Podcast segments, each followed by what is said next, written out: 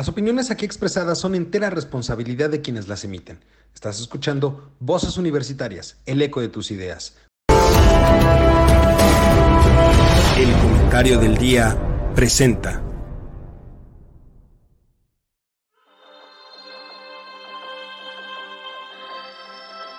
En una época donde el conocimiento y la información son fuentes de poder, se necesitan voces capaces de explicar el entorno, comprometerse con la verdad, representar el sentir de la sociedad y expresar la universalidad de pensamientos. Un espacio de análisis, opinión, debate y crítica de temas de actualidad sobre economía, tecnología, política, cultura, gobierno o sociedad. Bienvenido, esto es Voces Universitarias, el eco de tus ideas. Comenzamos. Hola, ¿qué tal, mi querido público culto y conocedor? Ya es lunes y como cada lunes toca pues analizar el chisme, la cosa bonita esta que cada semana nos tiene atentos, ¿verdad? Eh, y para eso quiero saludar a mis queridos amigos, compañeros y colegas. Eh, Ichel, ¿cómo estás? Muy buenas noches.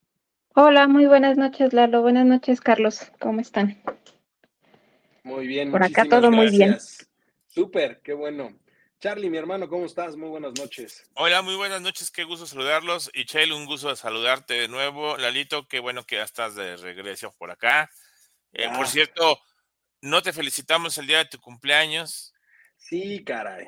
me, quedé, sentido. Mira, como decían antes, me lo guardo aquí y aquí. Pero ya estamos, o sea, es que a la distancia no sabe. Eso sí. Eso sí, tienes toda la razón.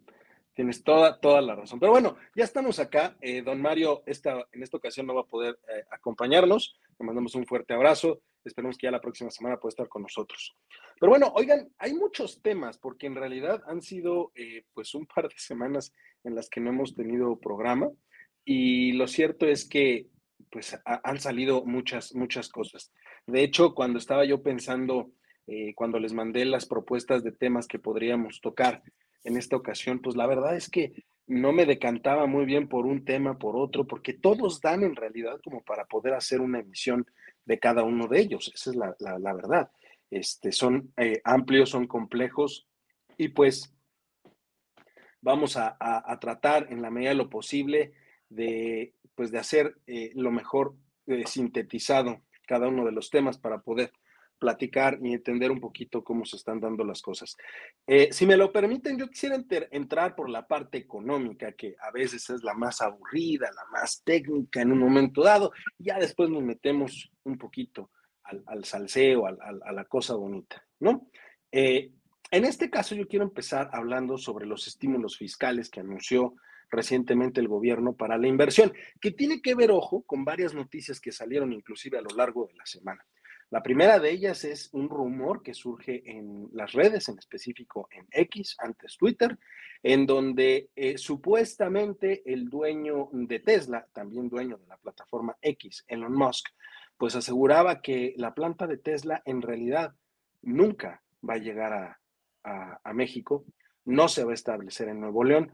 ¿Por qué? Pues porque argumentaba él que habría que relocalizar, de acuerdo a lo que decía el, comunicado, lo que salió en las redes sociales, habría que relocalizar a todos los ingenieros y ellos pues no están de acuerdo en un momento dado en irse para allá. Entonces se habló de la posibilidad de llevar la planta a Texas, ¿no? De mantenerla ahí. Y pues eso sería en realidad un golpe muy fuerte en términos políticos, ya lo hablaremos más adelante tal vez para el gobernador de Nuevo León, para este muchachón que le encanta las redes y le encanta hacer mayo y media, y que de hecho lo hizo cuando se anunció la inversión de Tesla, hablando de que el nearshoring llegaba finalmente a Nuevo León. Y pues por otro lado también implica un golpe duro a las inversiones en nuestro país.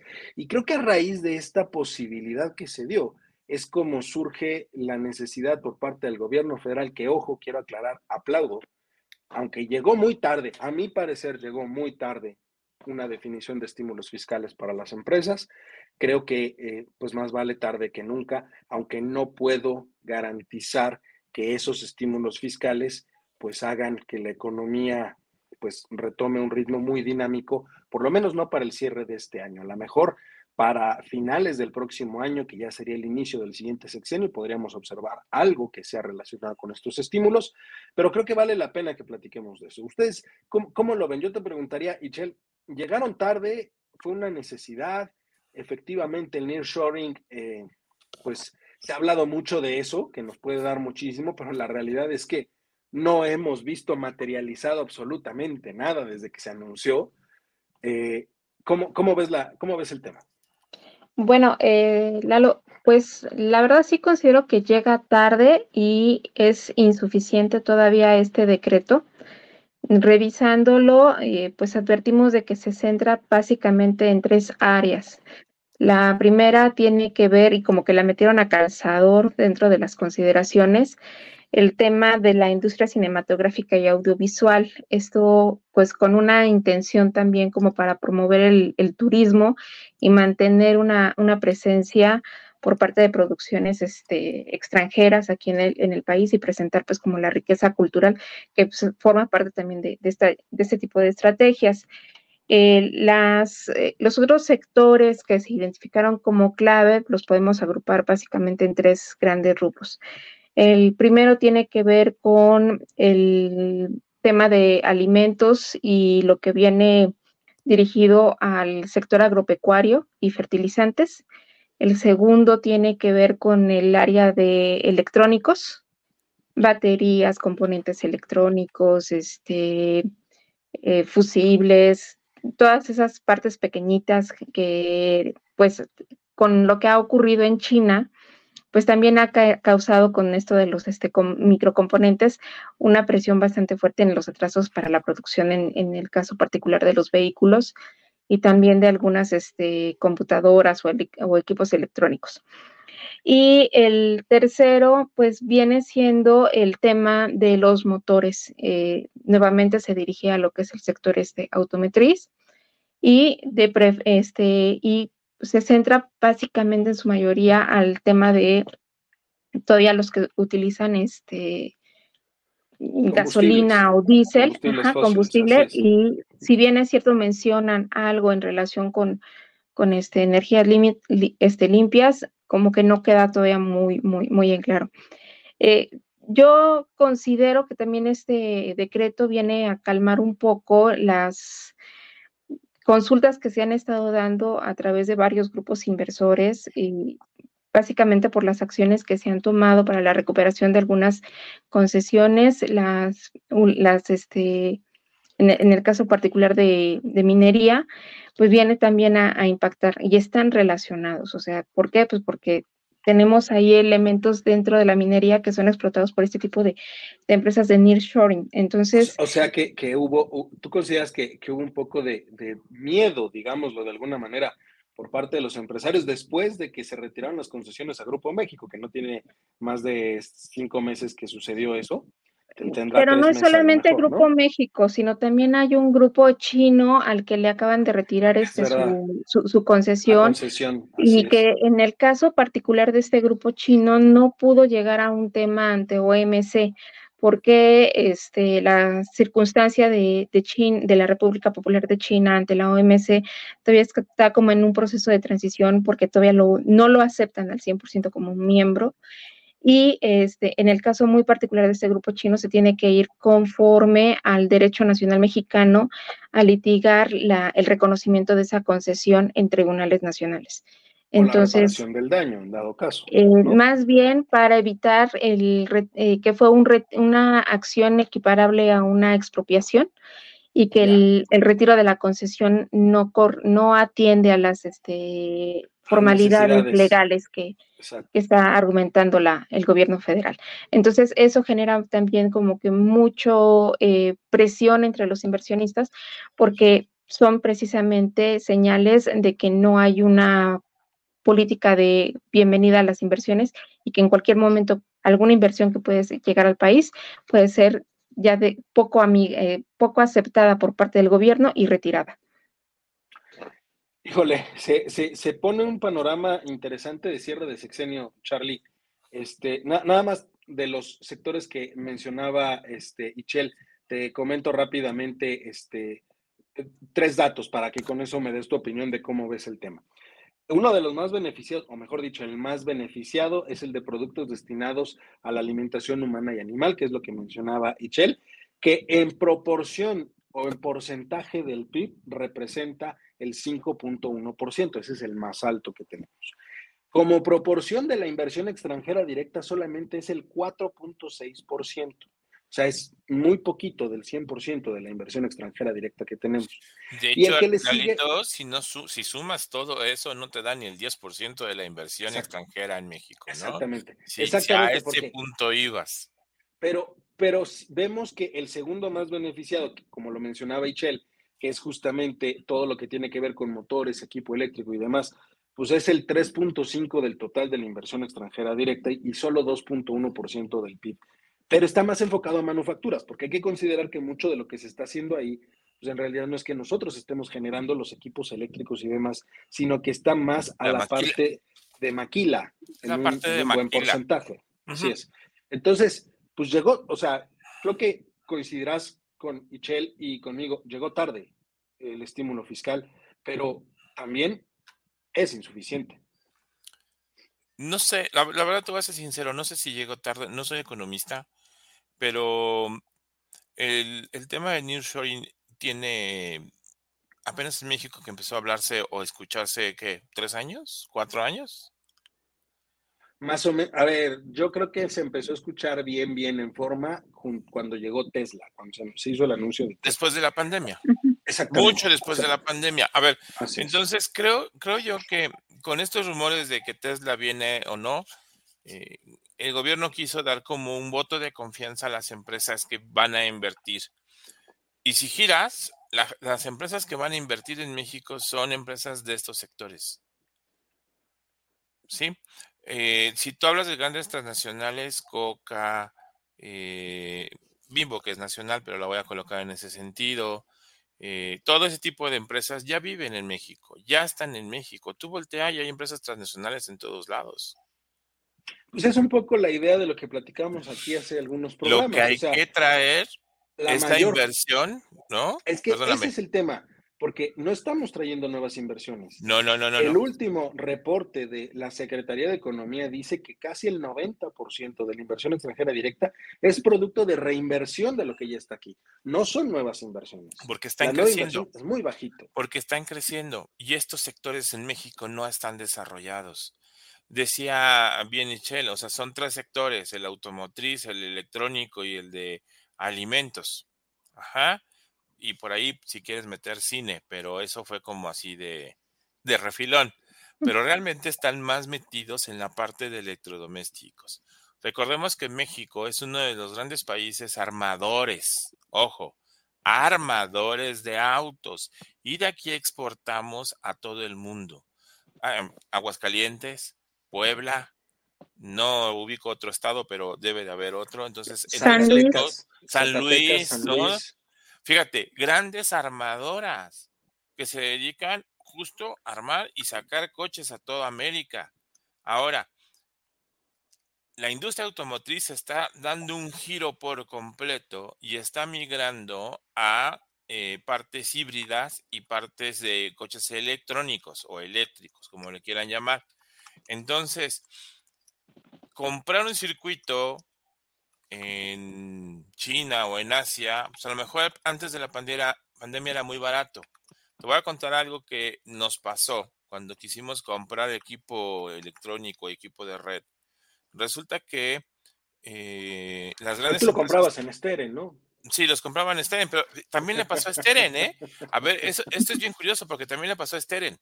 Eh, Normalmente ibas y te comprabas un, no sé, te voy a decir algo, ¿no? Un este, un asistente para tu casa. O simplemente el Chromecast. Durante la pandemia estaban baratos y todo el mundo los compró. Y de pronto se acabaron. Ya no hubo. Y tratar de conseguir un Chromecast nuevo, o te salía muy caro o te tardaba meses en llegar. Y obvio, la industria automotriz empezó a acaparar lo que había en el mercado e inclusive lo llegó a pagar tres veces más caro del precio original solo para asegurar su, em, su inventario en existencia de coches eléctricos. Pues es que se volvió, se volvió un estira y afloje también por parte de las empresas de tal manera que empezaron a limitar la venta propiamente de los bienes para poder asegurar una venta constante, porque de lo contrario se iban a quedar sin stock, que fue lo que le pasó a muchos. Viendo ese tema y pensando, quiera Dios, si no nos toque y toco madera, que no nos toca toco madera, que no nos vuelva a tocar otro tema de pandemia, están previniendo otra vez esa situación y empiezan a traer a lugares donde es más factible conseguir mover que atravesar todo el mar o todo el mundo para llegar a este punto. Eh, y la industria automotriz está moviéndose fuertemente hacia esos lugares. Un coche eléctrico, es cierto, son caros, están arriba de medio millón de pesos. Ajá. Pero ya la gente empieza a girar a verlos. Cada vez ves más automóviles eléctricos en, en la calle. Eh, creo yo que es un buen estímulo porque puede ser que nada más sea el 3.5% ahorita. ¿Qué va a pasar si llegan más empresas y a crecer? Ese 3.5 va a crecer, ¿no? Tendería a crecer.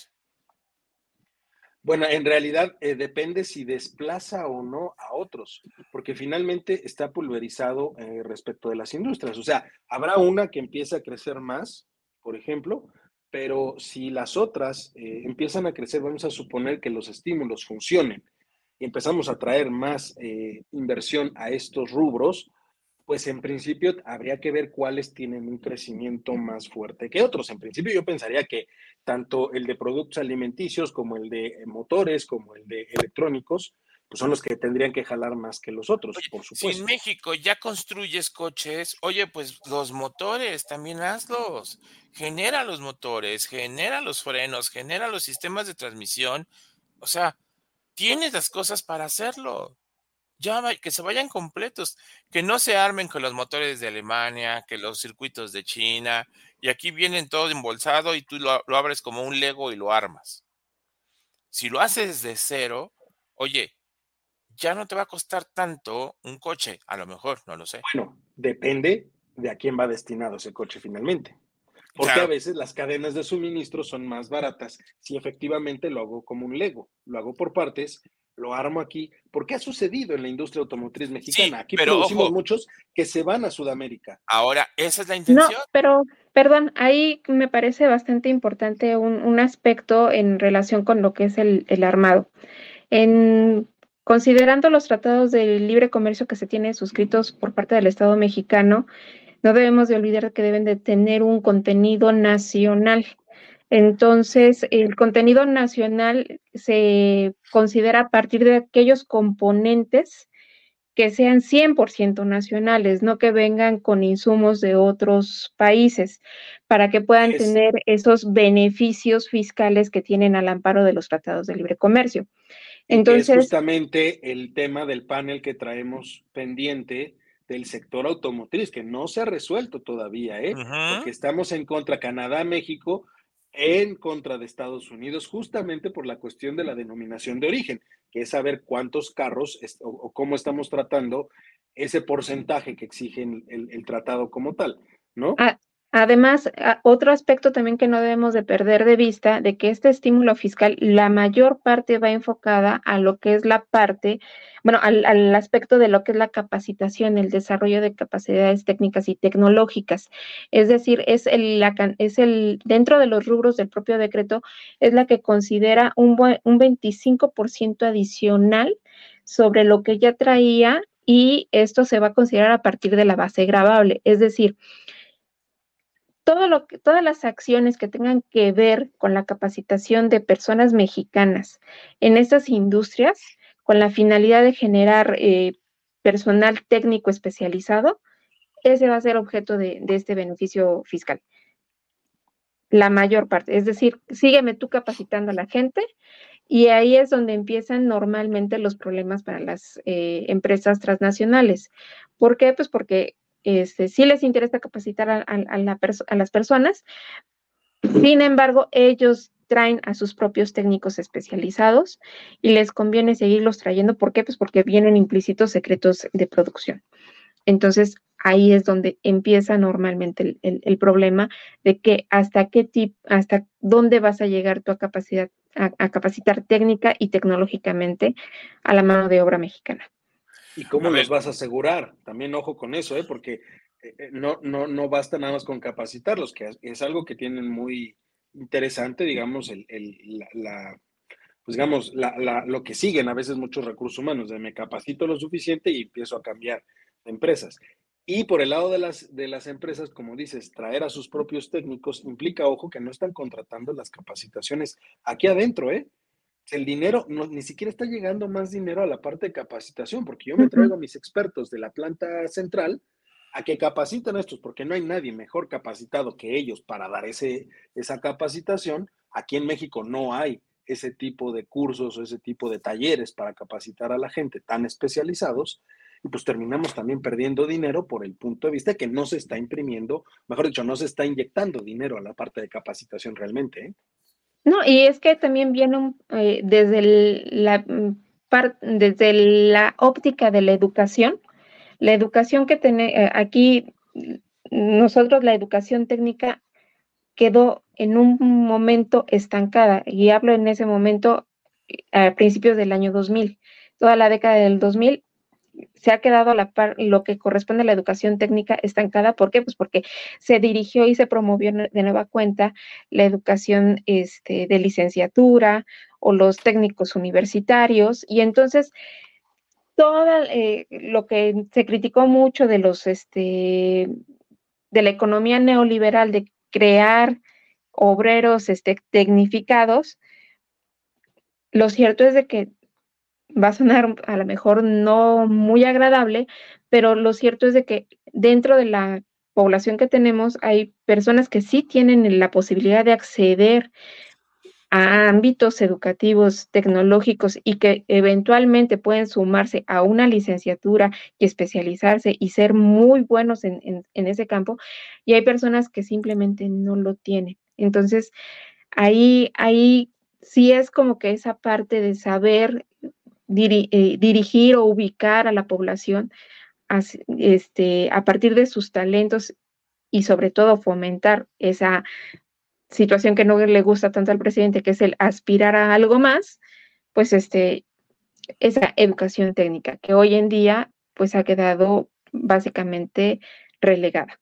Pero, a ver, yo, yo no estoy muy de acuerdo contigo, Michelle, porque, a ver, una de las cosas más importantes, y es reconocido en todo el mundo, es la mano de obra mexicana.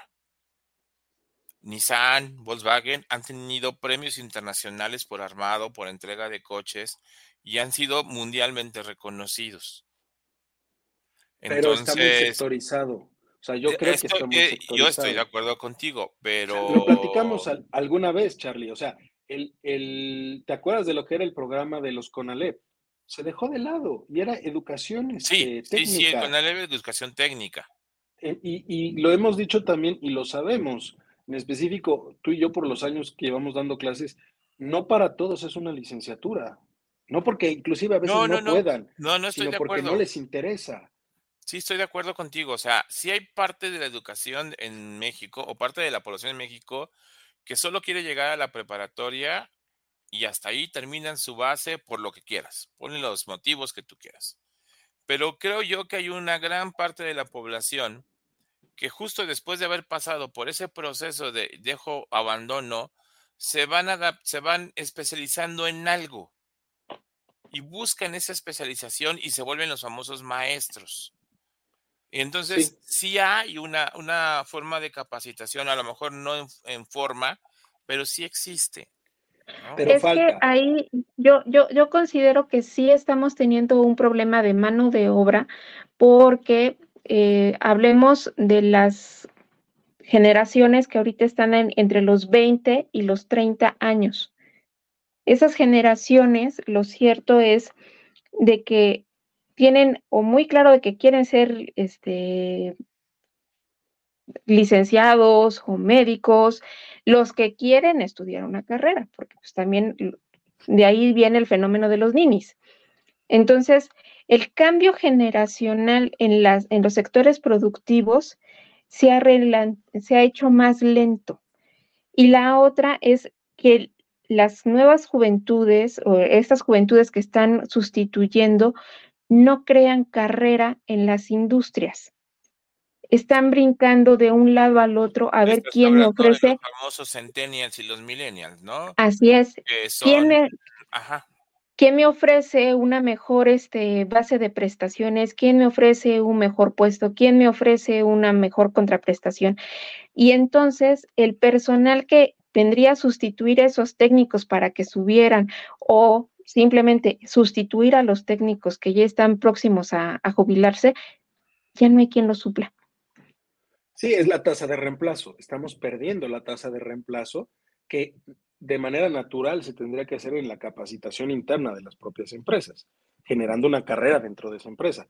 Y cada vez tenemos un... Además de que, ojo, también creo que es importante decirlo, México ya no es un país de chamacos como éramos hace 15 años, ¿eh? No. La pirámide, la pirámide se empieza a modificar y ya está, ya tenemos menos cantidad de niños que antes, lo cual significa que, ahora sí que eh, eh, ahorita estamos en un grueso donde la población, a lo mejor entre los 15 y los 65 años es muy amplia, pero de menos de 15 la tendencia ha sido a la baja en los últimos años. Y eso también nos va a pegar en un momento dado en las tasas de reemplazo poblacional. Eso no lo podemos dejar de lado y eso es importante en un esquema en el cual tú quieres incentivar la inversión a través de el uso de la mano de obra que tiene el país. Porque como bien lo decías, Charlie, hemos sido reconocidos por la mano de obra que tenemos, pero empieza a haber ya un déficit de mano de obra calificada para los diferentes sectores y esa es la parte, esa es la parte este, desgastante del problema. ¿no? Sí, pero a ver, digo, entiendo esa parte, pero ¿quién se va a hacer ahorita experto, maestro, pintor? Depende de qué tanto lo demanda el mercado. Ahí yo sí me quiero poner desde el punto de vista muy neoliberal. Y es que ahí voy, justo porque, a ver, muchos de los empleos se van a estar ya sustituyendo por inteligencia artificial. Entonces, ¿hacia dónde entonces capacitamos a la gente?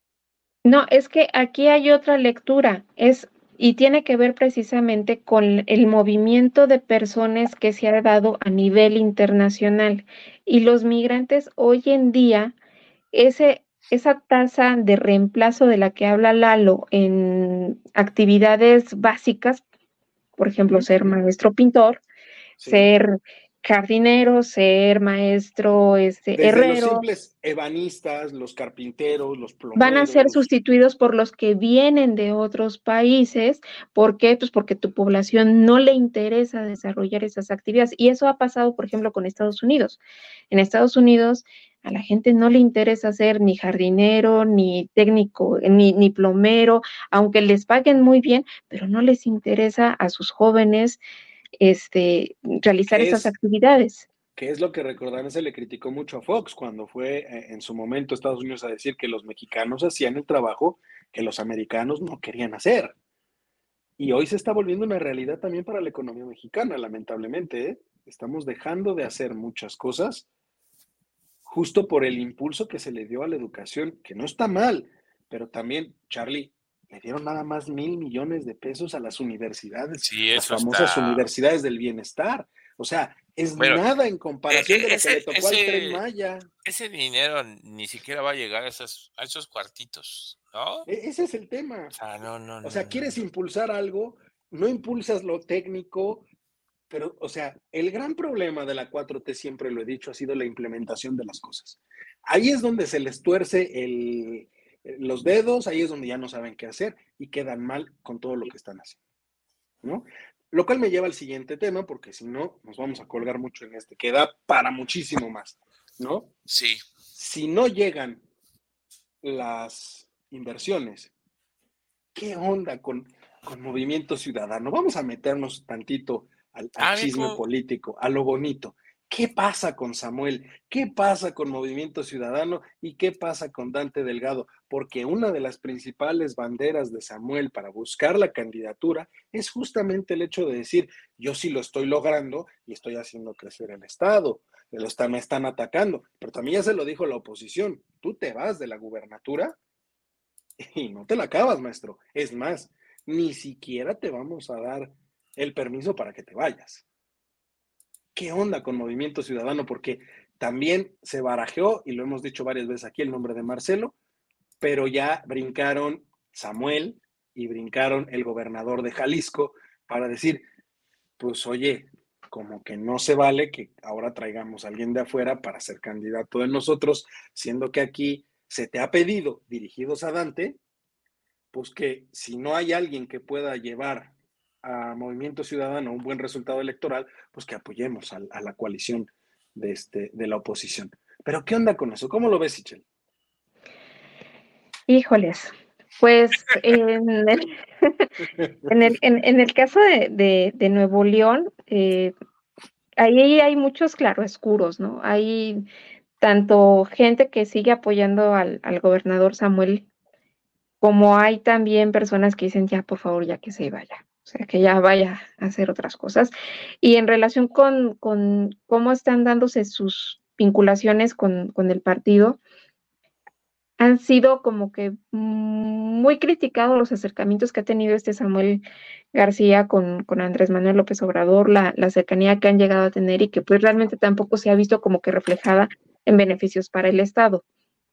Entonces, el hecho de que, eh, y, voy a tomar de nuevo el, el, comentario que hiciste respecto a de dónde nació ese, ese rumor, hubo un, escritor norteamericano que estuvo siguiendo a, Elon Musk durante muchísimo tiempo y estuvo aquí en, México acompañando a Elon Musk y que hizo su biografía. Y es en uno de los capítulos precisamente de su biografía en donde escribe este, este eh, biógrafo de que Elon Musk es una persona que se va es muy cambiante, es muy volátil y que el día de hoy te quiere y el día de mañana te odia. Y en ese sentido, en el caso de la planta para, México, sí, efectivamente, eh, dicen, no le es conveniente para que se muevan los ingenieros, pero no se cierra al 100% la posibilidad de, de la construcción de la planta en México, pero no va a ser a corto plazo. Puede ser que pasen algún par de años o definitivamente pasen muchos años para que se concrete, pero lo cierto es de que no es, no fue al, sí se hizo el, compromiso, pero es un compromiso que no muy seguramente lo, lo, va a cumplir a, corto plazo. Es lo que esperaba este Samuel García. Entonces, este, ya en sí. Exactamente, lo debilita mucho y por eso él sale a decir, no, sí, sí se va a hacer. Y luego salió por ahí un este, CEO de, del grupo de, Elon Musk a decir, mira, es que para que se pueda hacer, yo necesito que ya tengas A, B, C, D, y entre ellos se encontrarán un montón de, de, licencias y autorizaciones por parte del gobierno federal y que no se ha podido avanzar en eso, el tema del agua, el tema de los permisos municipales y, y sobre todo, aunque no lo dijeron con todas sus letras, sí tiene que ver también el tema de la seguridad. Entonces, eh, y luego tenemos del otro lado, en, el caso de Jalisco, que es un gobernador que ya también va de salida, que se está tratando de cuidar mucho, de que está tratando de hacer como que mucha labor a efecto de hacer notar las obras de infraestructura que pese a los recortes presupuestales lograron concluir, pues es un gobernador de que tampoco se vio tan, tan, tan cercano con, con, este, pues con el pues, presidente de, de, hecho, hubo confrontamiento. Así es. confrontación entre Alfaro y el presidente en su momento. Después, políticamente correcto, se vio el gobernador de recular un poco, decir, ok, vamos para acá, vamos para allá, pero, pero en principio sí hubo confrontación. Pero el mal ya estaba hecho. Sí, por supuesto. El mal ya estaba hecho. ¿No? Pero entonces, y eso es lo que le va a afectar, ¿eh? Eso es lo que le va a afectar ahora si fuera el gobernador de Jalisco el que quisiera ser la y pues presidente. Y pues toda la parte también este de los cárteles del narcotráfico, la lucha que se ha dado ahí, pues también le ha pegado mucho al gobierno de, de Alfaro en, en temas de seguridad y que pues tiene igual sus claroscuros. O sea, hay personas que dicen es que estamos bien con ellos y estamos mal con ellos. Yo tengo muy claro algo. El mejor candidato que podría tener Movimiento Ciudadano. No lo digas. Es Samuel. El mejor que podría tener. ¿Por qué? Porque hasta cierto punto es tiene cierto apoyo dentro del partido. Ojo, no, lo ha impulsado el oh. presidente, lo ha impulsado el presidente, lo cual significa que por ahí debe de haber también algo, ¿no? Por algo lo quiere. Y porque finalmente yo no veo a Marcelo tomando la, rienda porque se le acaba el partido a Dante Delgado.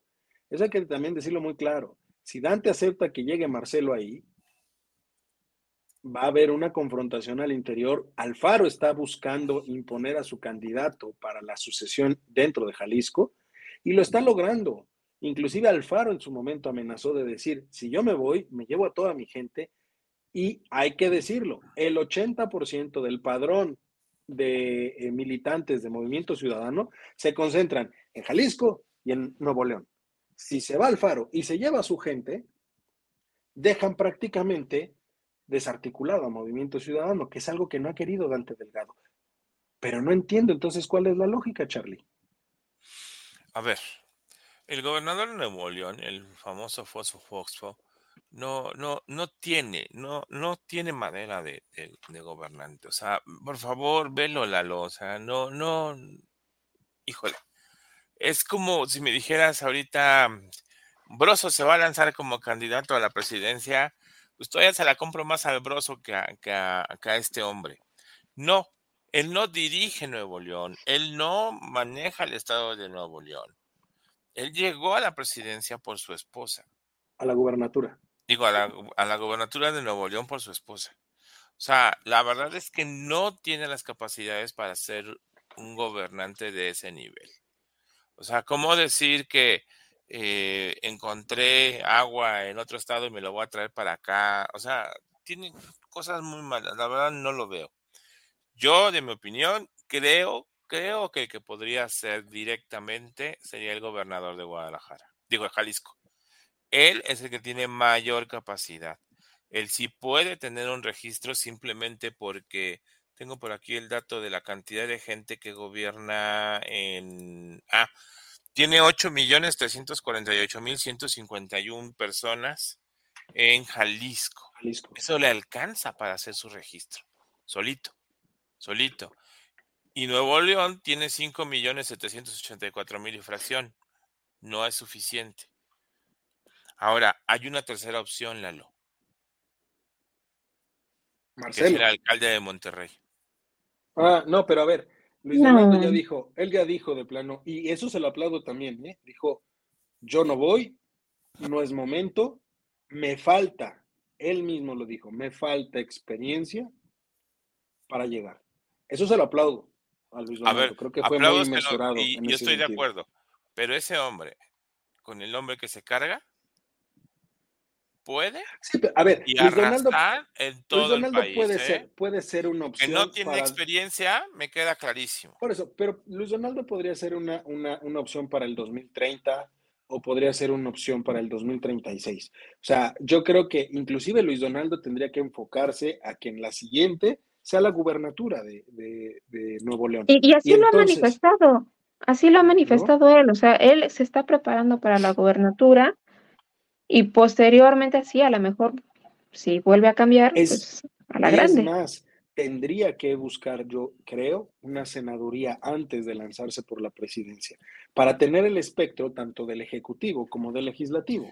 Pero es que entonces es, el mismo caso del gobernador de, Nuevo León. El gobernador de Nuevo León, yo creo que ya sé. Samuel, yo ya no le veo mucho futuro. ¿eh? No, yo aquí en adelante. ¿eh? Samuel, si no se lanza ahorita como lo dijo, para el 2030 lo va a querer intentar, pero el que yo creo que va a empezar a brillar en ese momento es justamente Luis Donaldo y lo va a desplazar, ¿no? Este, pero a ver, tampoco no dejemos de lado que finalmente esto, lo que sea que suceda en Movimiento Ciudadano, le va a pegar tanto a Claudia como a Xochitl, ¿eh? Porque jala votos. Muy poquito si tú quieres, pero ya en el cierre, en el recuento, uno o dos puntos porcentuales son vitales para ganar una elección, ¿eh? Y es lo que podría jalar en un momento dado este movimiento ciudadano, lo que le podría quitar a Xochitl, lo que le podría quitar en un momento dado también a Claudia, a favor de una y en contra de la otra, sea cual sea el caso, pero ese porcentaje que es lo que se ha buscado cuidar, la división del voto eh, por, la, por parte de la oposición, y sí le podrían quitar eh, y le podrían generar un problema a Xochitl en la carrera eh, por la presidencia, porque a fin de cuentas, pues no es lo mismo el, aparato, y lo sabemos perfectamente, el aparato gubernamental que tiene Claudia detrás, que el aparato que a la fecha yo sostengo que no se ha visto, el aparato partidista que puede tener Xochitl detrás. Hoy yo no veo a un presidencia, ¿eh? Y no nada más para la presidencia. En las cámaras también pueden tener un peso mucho, muy importante. Y eso va a ser fundamental para el próximo presidente que quede. Ah, solito, no creo que junte más de, ¿qué serán? ¿Cinco diputados a nivel federal? ¿Cinco, diez solo, Movimiento Ciudadano y a lo mejor tres, cuatro senadores? O sea, es muy poquito, pero eso también le empieza a dar cierta relevancia porque esos lugares se los está quitando a la oposición.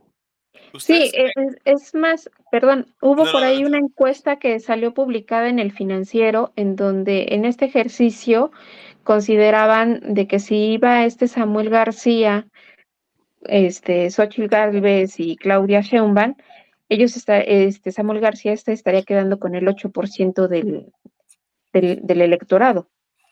Entonces, este, y eso le, daba una ventaja a esta Claudia Sheinbaum de por cuando menos del 42%. Y en un ejercicio similar con este, cuando Marcelo todavía estaba en vías de, de, de, si quedaba o no quedaba como representante de la cuarta transformación, pues se veía que este, si Marcelo quedaba en lugar de Claudia Sheinbaum, pues García obtendría el 9%. Y este Marcelo el 44%.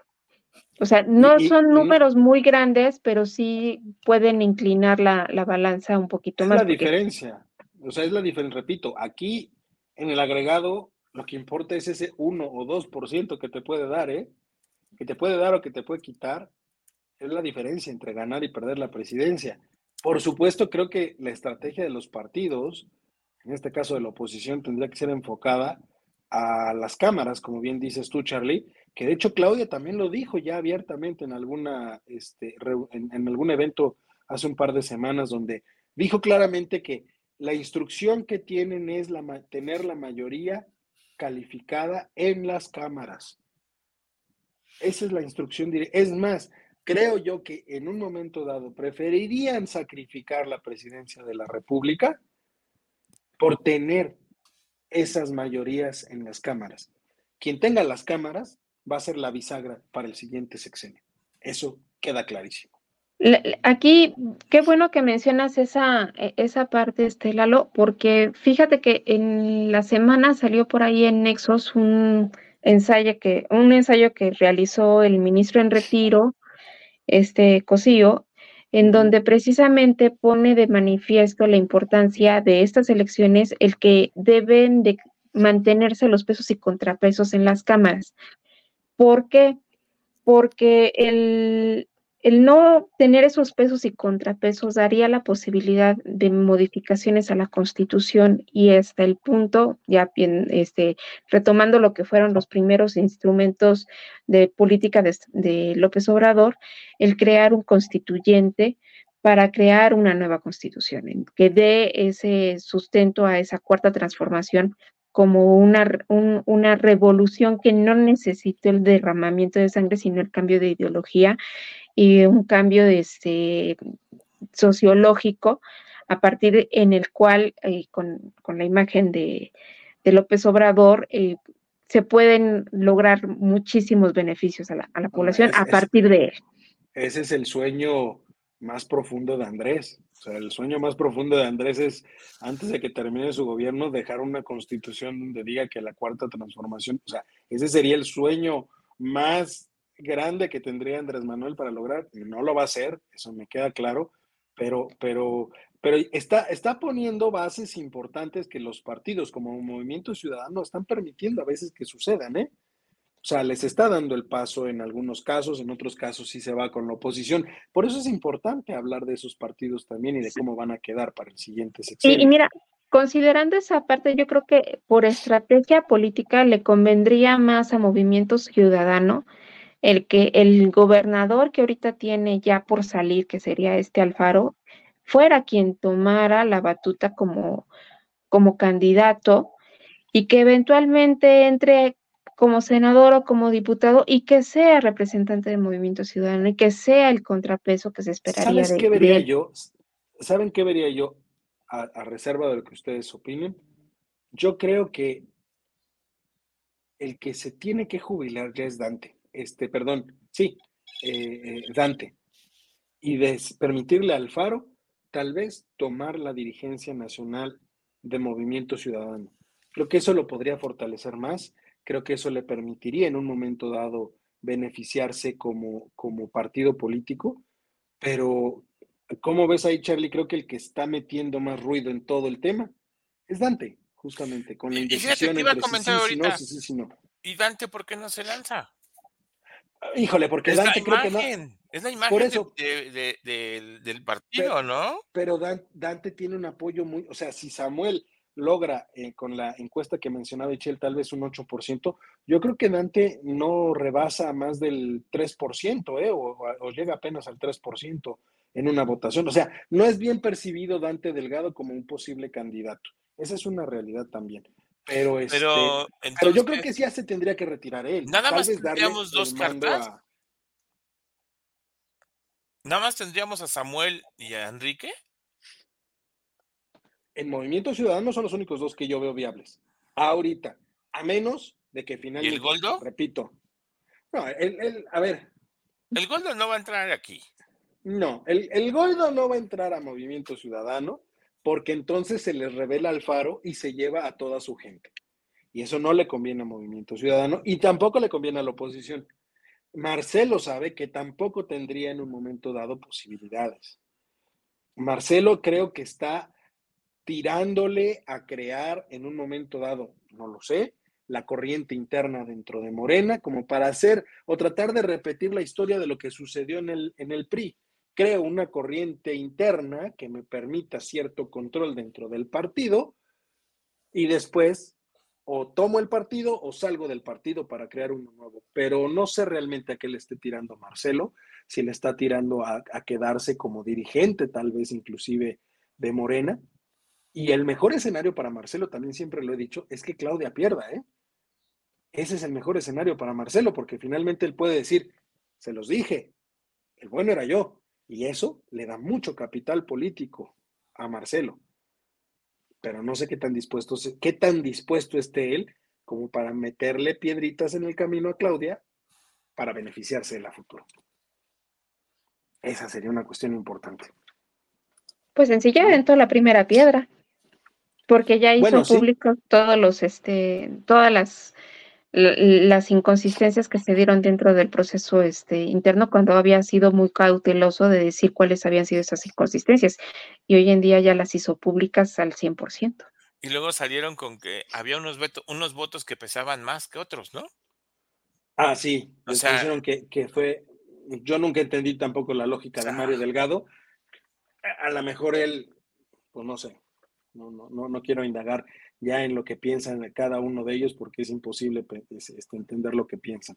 Este, oiga, nos queda poco tiempo en un momento dado eh, del, programa y me gustaría eh, preguntarles, es un tema delicado para cerrar el programa, no nos queda mucho tiempo, nada más quisiera saber sus opiniones, pero es un tema que se tiene que tocar y yo personalmente lo quiero tocar desde el punto de vista de la condena a cualquier acto que pueda atentar contra la vida, de cualquier persona. Y es justamente el conflicto Palestina-Israel. Creo que eh, hemos visto una serie de situaciones en las últimas semanas, específicamente en estas últimas dos semanas, muy severa la respuesta de Israel en contra de Palestina. eh, específicamente en contra del grupo terrorista, porque eso es, hay que decirlo con todas sus palabras, el grupo terrorista de Hamas. Pero también creo que hubo muchas fallas por parte del Estado de Israel, porque nadie todavía queda muy claro cómo es que lograron entrar al territorio israelí, secuestrar a todas estas personas, hacer eh, lo que detonó propiamente de nueva cuenta este, este eh, evento, esta, esta guerra que se está llevando ahí en la franja de Gaza. Eh, ha sido una respuesta implacable por parte de Israel. Creo que hay que condenar ambos lados porque ambos lados han causado la muerte de personas, por supuesto en su debida proporción. E Israel dice que está respondiendo a los ataques de Hamas, pero en esa respuesta también han muerto civiles inocentes.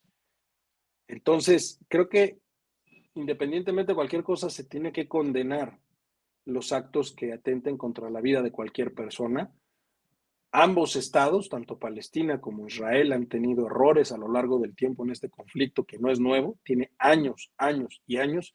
Inclusive hay quien dice que se puede remontar a tiempos bíblicos, pero, híjole, es, bastante complejo. ¿Cómo ven ustedes el tema?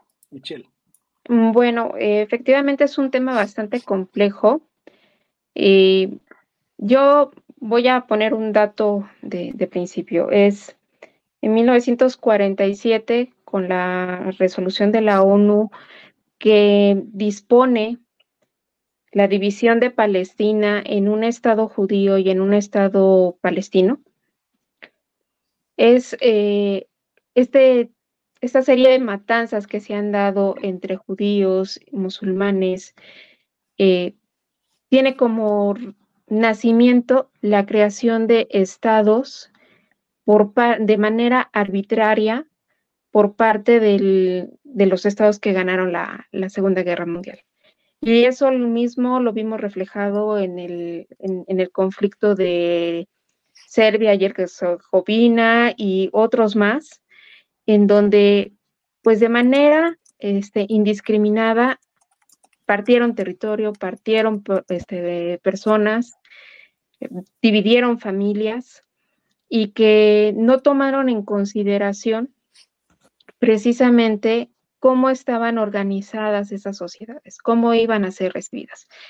Eh, históricamente, lo que ha estado haciendo eh, por parte del pueblo judío de lo que hoy conocemos como el Estado de Israel, ya por el reconocimiento internacional, que no es, no es pleno, es, esa también es una realidad, no es una, un reconocimiento internacional pleno por todos los estados, este, de hacer ataques sistemáticos en zonas en donde se encuentran infancias de origen palestino.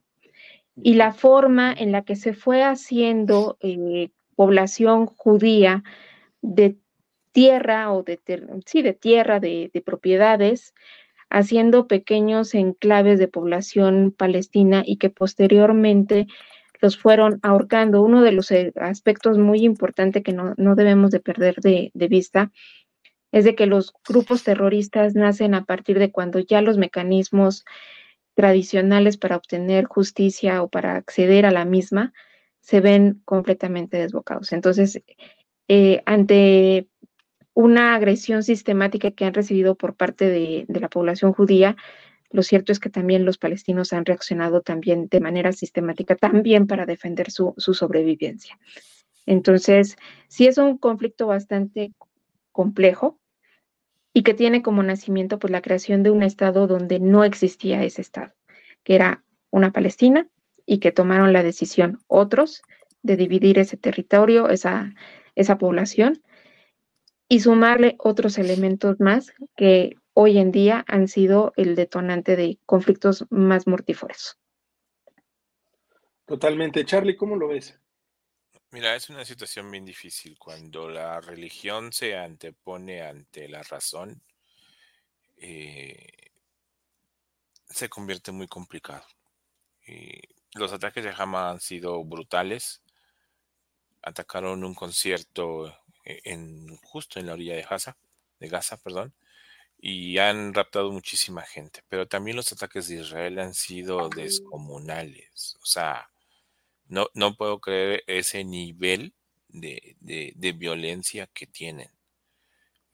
hay odio. Y habiendo odio de por medio, eh, no les importa lo más mínimo. Eh, la, en la semana estaba escuchando al líder de Hamas diciendo que se preparara todo el mundo porque iban a atacar a todo el mundo y que todo el mundo iba a ser un objetivo de, ellos. De hecho, esta semana... Se dio el, la alerta en, en, Francia. Ajá. Eh, y, es miedo. Ya estás generando una onda de miedo, ya no solamente en Israel, o sea, eh, puedes hacerlo en cualquier parte del mundo. Eh, mira, yo, yo recuerdo, digo, septiembre, de las Torres Gemelas, no sé si fue terrorista, también Madrid. Marzo, en Madrid. así es. en Londres este, también hubo. Londres. Y, cositas así que fueron dándole a todo el mundo. Entonces, es difícil, Alo. Es muy difícil tomar partido y decir quiénes son los buenos y quiénes son los malos. Fíjate que justo por no hay una manera de decir yo apoyo a Israel, yo apoyo a Palestina. Yo quisiera que no hubiera guerras y que todos fuéramos hermanos, ¿no? Pero es difícil. Yo, yo creo, yo creo que justo por eso lo más importante aquí es condenar los ataques que atenten contra la vida de cualquier persona, independientemente de cualquier lado. O sea, uno sea por respuesta, otro sea por acción.